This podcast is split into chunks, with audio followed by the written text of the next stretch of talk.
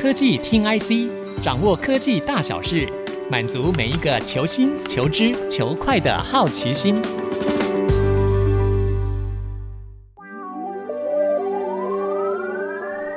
这里是 IC 之音主歌广播 FM 九七点五，欢迎收听科技听 IC，我是节目主持人李立达。针对二零二四年科技听 IC，特别制作了一系列的专题节目。帮大家盘点，在今年有哪些新科技值得关注？所以今天我们要谈的话题呢，是低轨卫星。这个卫星的话题呢，已经热了好一段时间哦，现在还是非常的夯。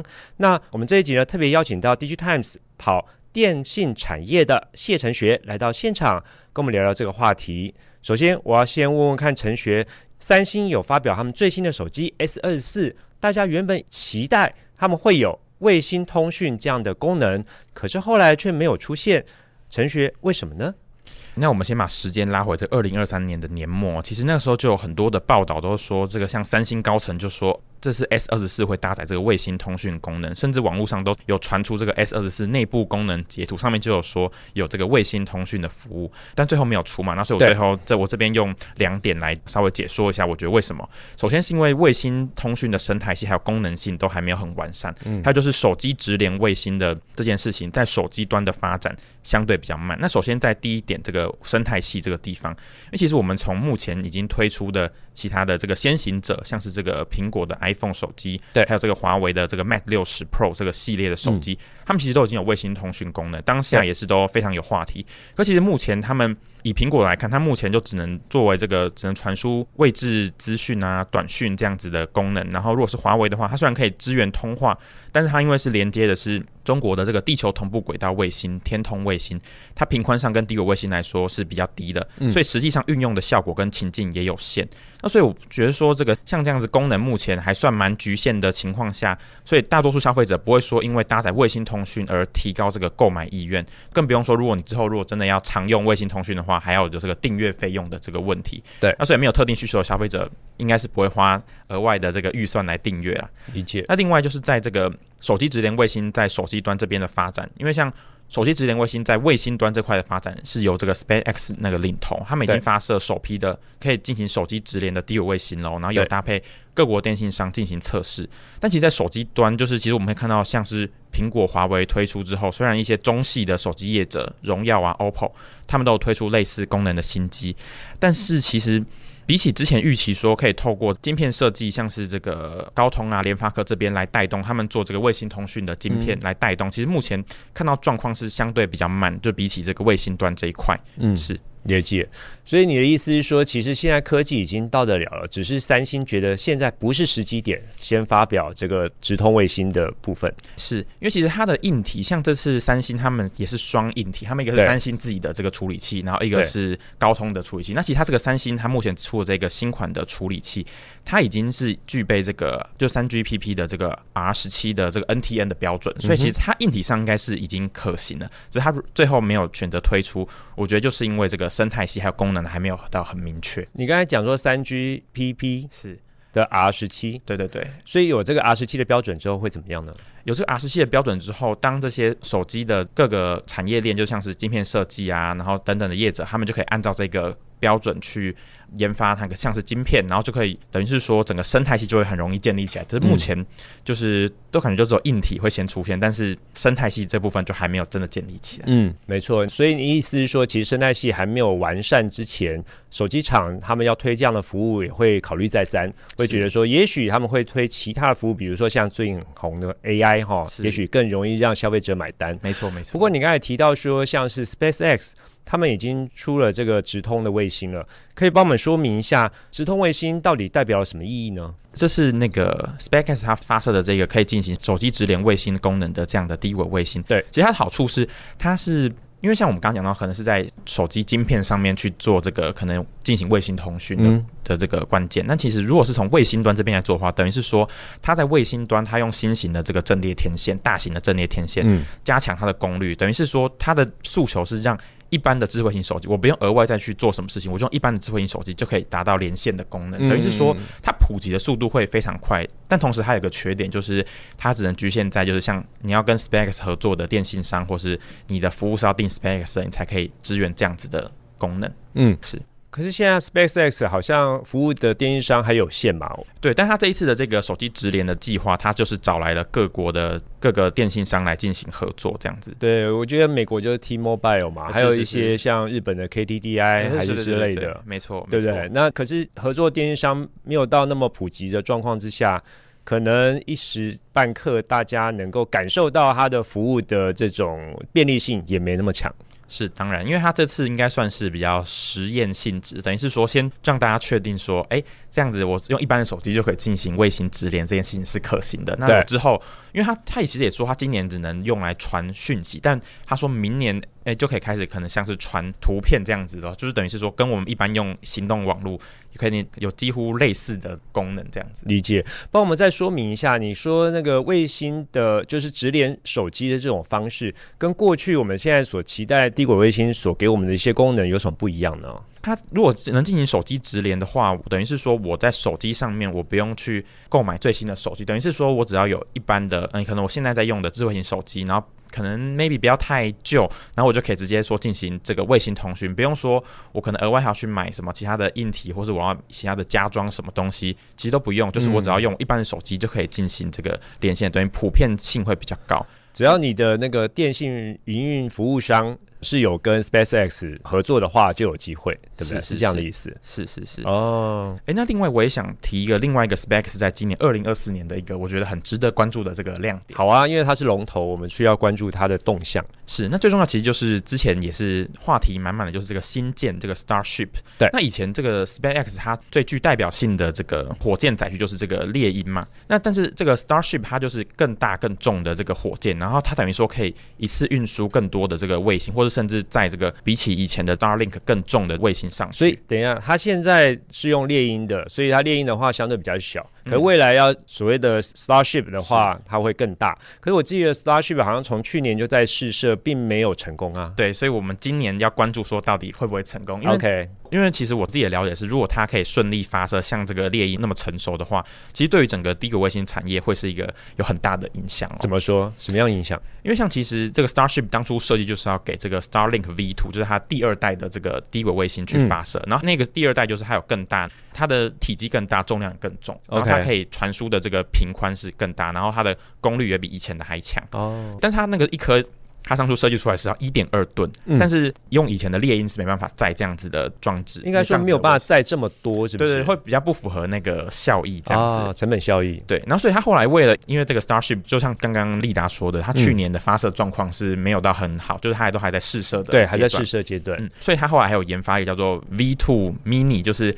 为了这个折中方，就是它比原本的 Starlink 大，然后但是它又没有 V2 这么的重，然后它就可以用一般的猎鹰就可以发射上去。你说它的卫星部分，对对对，就是算是折中版了。对对对对对，要阉割版这样子。OK，是是是。那 Starship 对于产业的改变呢？就是首先我们刚刚讲到，就是说发射的成本会降低嘛，然后因为它一次可以载的更多，等于就是说它每一公斤的成本就会会在更低。嗯。然后对于整个卫星产业的这个变化来说，等于是比较大型的低轨卫星的机会会更多，因为其实目前商用的都是在这个大约这个三百公斤左右。对，那未来的话就拉到这个像一吨都是没有问题。如果等这个 Starship OK 之后，拉一吨都是没有问题的哦。因为其实像我们现在知道说，以透过猎鹰来发射的话，对，那个 SpaceX 都已经是在火箭发射服务都已经是算是全世界 CP 值最高的，是啊，这个服务了。嗯，那等之后 Starship 若如期顺利在今年可以成功发射的话，那它说不定在成本效益上面会比这个过去的猎鹰更好。嗯，而且它发射卫星如果说更大，然后您刚才讲说它的频宽更宽的话，其实它可以涵盖或服务的范围也更大了。是，就是像说我可以让它有更多的功能，无论是我要做通讯啊，或者是说我要做这个导航这种，无论是就是在各个功能上面，我都可以搭载上去，因为它体积比过去大很多。哦，了解。不过在这种过程当中，就是目前还没有发射成功这个 Starship 的状况之下，他们就先出这个 V2 Mini，对对对，这样子一个折中版的一个卫星，是是是没错。了解了解。好的，那这一段呢，我们跟 DigiTimes 记者谢晨学聊到最近低轨卫星发展的最新状况。下一段我们继续回来聊相关话题。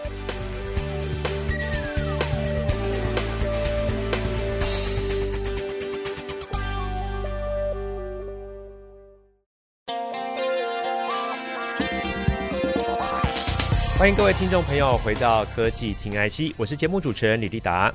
今天我们很高兴可以邀请到 DIGITIMES 的记者谢成学来跟大家聊聊我们认为二零二四年最需要关注的新科技，也就低轨卫星相关的话题。上一段呢，我们聊到龙头厂 SpaceX，接下来也是大家很关注的亚马逊，他们在低轨卫星的发展又是如何呢？亚马逊的部分其实它跟 SpaceX 都一样，还有 OneWeb 都算是这个。全世界第一个卫星营运商的这个 Tier One 的业者，所以其实我们也是要去关注说他们在做什么。其实我觉得很有趣的，会发现说，嗯，他们想要走出就是不一样，他们走的路其实不太一样，就看起来蛮像，但其实他们说亚马逊跟 SpaceX 是走不同的路，他们是要走不同的路。对对对，因为其实像亚马逊他们在去年底就已经有发射新的这个试验的卫星，他们等于是说会动作一定会越来越大。嗯，他们二零二四年底的话，已经说会有更多动作，可能会跟他们的一些合作伙伴会有一些试用这个卫星通讯的这个。状况是，但我另外可以观察到的是说，亚马逊它特别关注的是在这个所谓的非地面网络，也就是这个 NTN 的这一方面。非地面网络、嗯、是，那非地面网络其实它就是可以泛指说，就是我们一般用的这个四 G、五 G 这样的行动网络以外的，我们就可以把它说成叫做非地面网络。OK，对，因为其实我们都知道，这个像目前低轨卫星产业，虽然说刚刚说有三家是 Tier One 的业者，但其实 SpaceX 他们还是它算是。我觉得可以说是绝对的这个领先者啦。但对你等于说，现在连 M 总都还没有一个可以，因为他刚刚我刚刚说是试验用的卫星嘛，甚至都还没有开始正式营运。那你看 SpaceX 它每年都发了这么多颗，然后都已经早就开始在赚钱。那你说你这个市场的后进者，你要怎么样跟他竞争？其实我觉得是要去走出自己的路。嗯，因为像其实 Amazon 他想要做的其实是说。他其实最大的愿景是，他要不只是单纯是让大家做这个卫星通讯，他最大的愿景是要打造一个他所谓的 Amazon 的生态系。Amazon 的生态系，对，像这几年 Amazon 最常在提的就是它的这个 AWS 的这个云端服务嘛。对，那其实它它最后的愿景应该是说，我透过我我的第一个卫星的部署，然后我等于是说，我们要把这个资料传到 AWS 的时候，我们就干脆不要走行动网络了，嗯，我们直接走这个 Amazon 的卫星，然后直接传到这个 AWS，它等于是说做一个整合，就是说。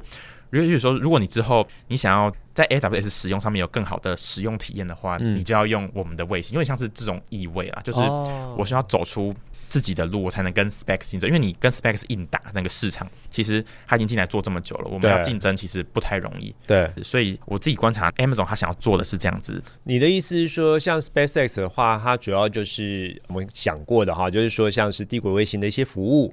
有些地方可能收不到一些讯号，可以用他们的服务。可是他们是透过，我知道他们透过呃一些电信运营商的合作，然后来进行这样的服务的，就很多 partner。是。可是你刚才提到说亚马逊，他们好像走的是不同的路，就是说他们不是透过了各国的电信运营商来做这个服务，而是他们自己要打造这样的服务啊，打造自己的生态系。是。其实像就像那个利达说的，其实 Amazon 他最后的愿景应该是他想要自己成为一个电信运营商，但不想要自己成为一个电信运营商，但不是在地面，就不要被电信运营商赚到钱。对。对对，哇，是是是，那这样真的是他想要做太空的电信运营商。哦，太空的电信运营商，对他想要做这么厉害。电信运营商。OK，是是。可是这样的话，你所有的讯号传到太空再传下来，这速度会比较慢吧？应该说这就是他想要去克服的地方。哦。因为说如果我之后真的想要打造一个，就是传到卫星再传到 AWS，因为 AWS 它其实。如果很多企业端或是就是一些用户在用的话，对，他们可能如果档案比较大什么的，那或是你下载下来速度太慢，他们也会就是使用体验会有影响啊。但是所以我觉得他们下一步就是说我要去克服这个网速的问题。OK，是了解。所以到时候你说 AWS 是他们的 data center 这样的 service，就是你会企业端要打到太空，然后传到上面去，对，然后再进到它的 AWS 的这个云端里面。哦，它这样的话也不用再。我还要回到 AWS，对，他就回到他的资料中心里面。了解，了解。那这样一手的意义到底在哪里呢？应该说，我平常这样子的话，等于是我跟各个企业，他们可能要跟电信商去买，可能 maybe 像专网啊这样子的东西。那不用，我以后你就跟我们 AWS 买就好了，就直接跟 AWS 买。对对对。哦，反正我们有卫星直通的服务。对对对，我们有一条龙的服务。因为像其实我自己观察是 AWS，它是一个很会打造生态系的一个一个厂商啦。确实。对，所以它其实它把之后的这个愿景已经动到这个卫星这一块了。哇哦。OK OK。那您刚才也提到另外一家叫 OneWeb 哈，OneWeb 的资运状况怎么样呢？诶、欸、OneWeb 其实它去年也传出了一些好消息，嗯、无论是它在印度有获得这个提供卫星网络服务的许可，因为其实我们最近都知道，印度市场是这几年全球都很关注的一个市场嘛，哦嗯、是是是。那它已经在印度取得这个提供卫星网络服务的这个资格，那可能会成为首批在印度提供卫星服务的业者。那所以他可能会继续，因为他去年其实蛮早就已经把卫星发到二零二三，哎，呃，他二零二三年已经很快就把它发到他当年的这个目标。那今年他应该还是会有一些，只是我这边有观察到说，嗯，他的主要的生意应该不会放在。像 Specs 这样子的行动装置上面哦，那它放在哪里呢？它会以这个企业端的用途为主.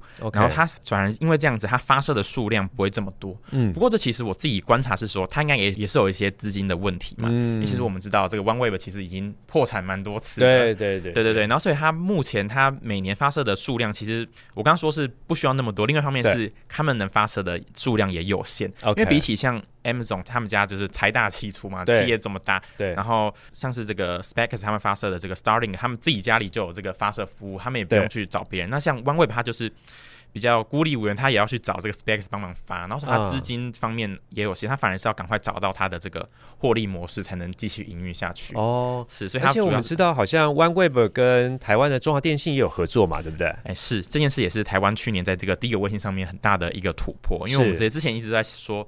应该是 SpaceX 会先进来台湾，啊，然后大家都等了很久，然后很多风声，对，啊，结果最后那个来的，哎，欸，是 OneWeb，居然是这个 OneWeb 这样子。那原因是什么？为什么没有找 SpaceX？我自己了解到的一些消息是说，就是这个马斯克本人，他其实他们其实 SpaceX 跟台湾有谈过多次，但他本人对于这个，哦，因为在台湾你要经营这种通讯的服务，你都是要经过这个，有那个法规管制很严格，了解，外资的持股比例不能超过一半。哦，了解，就是你可能最高只能四十九 percent。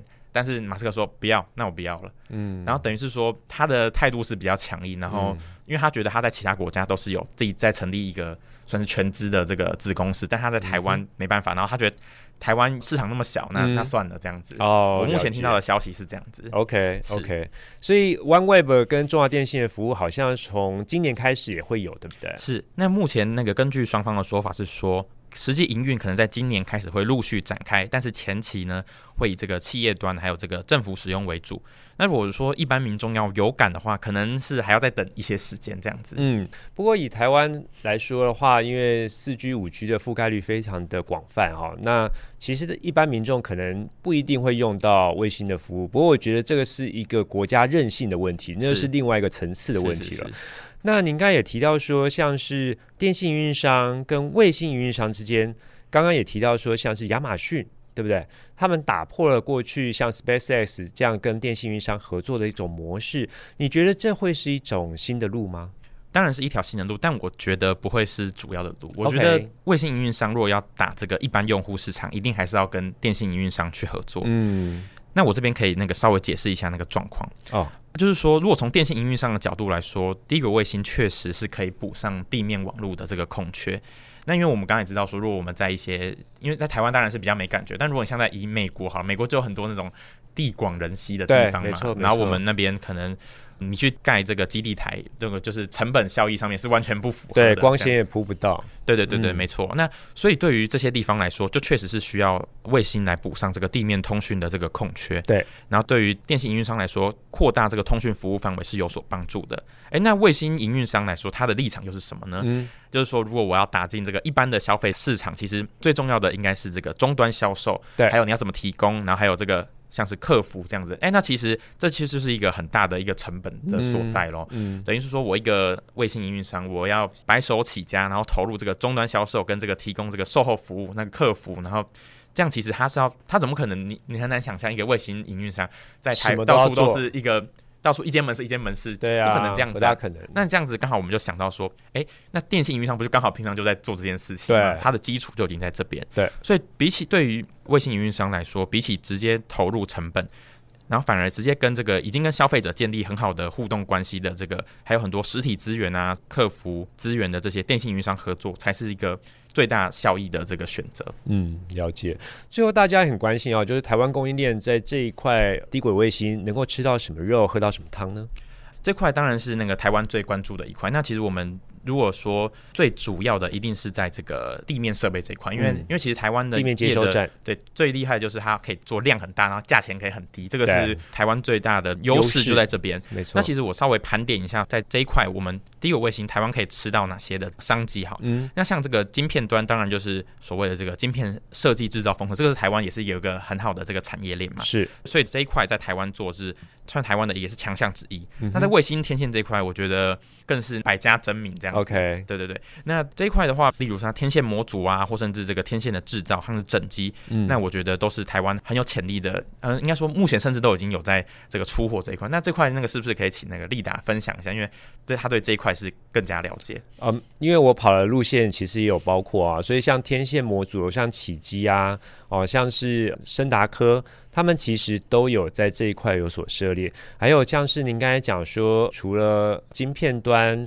跟这个元件端的话，还有一些。关键的一些零组件，比如说像散热，奇鋐它就是其中的一家厂商。那您刚才讲的晶片端，好像还有包括哪些晶片端？晶片端的话，就是主要就是设计制造封测嘛。那设计的话，除了我们比较常听到的像联发科，那其实像宏观这一家，我自己有观察到，他自己在这个晶片设计上面，他也在这个第五卫星这个产业里面的晶片设计端，他也是有蛮多的琢磨。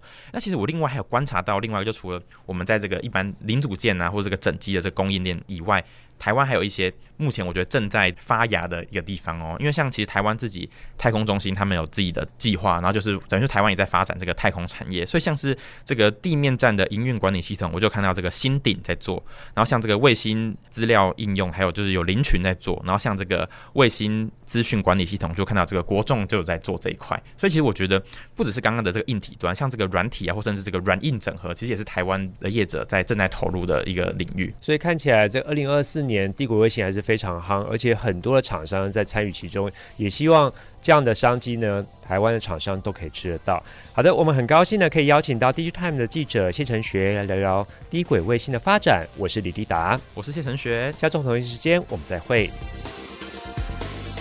本节目由 DigiTimes 电子时报与 IC 之音联合制播。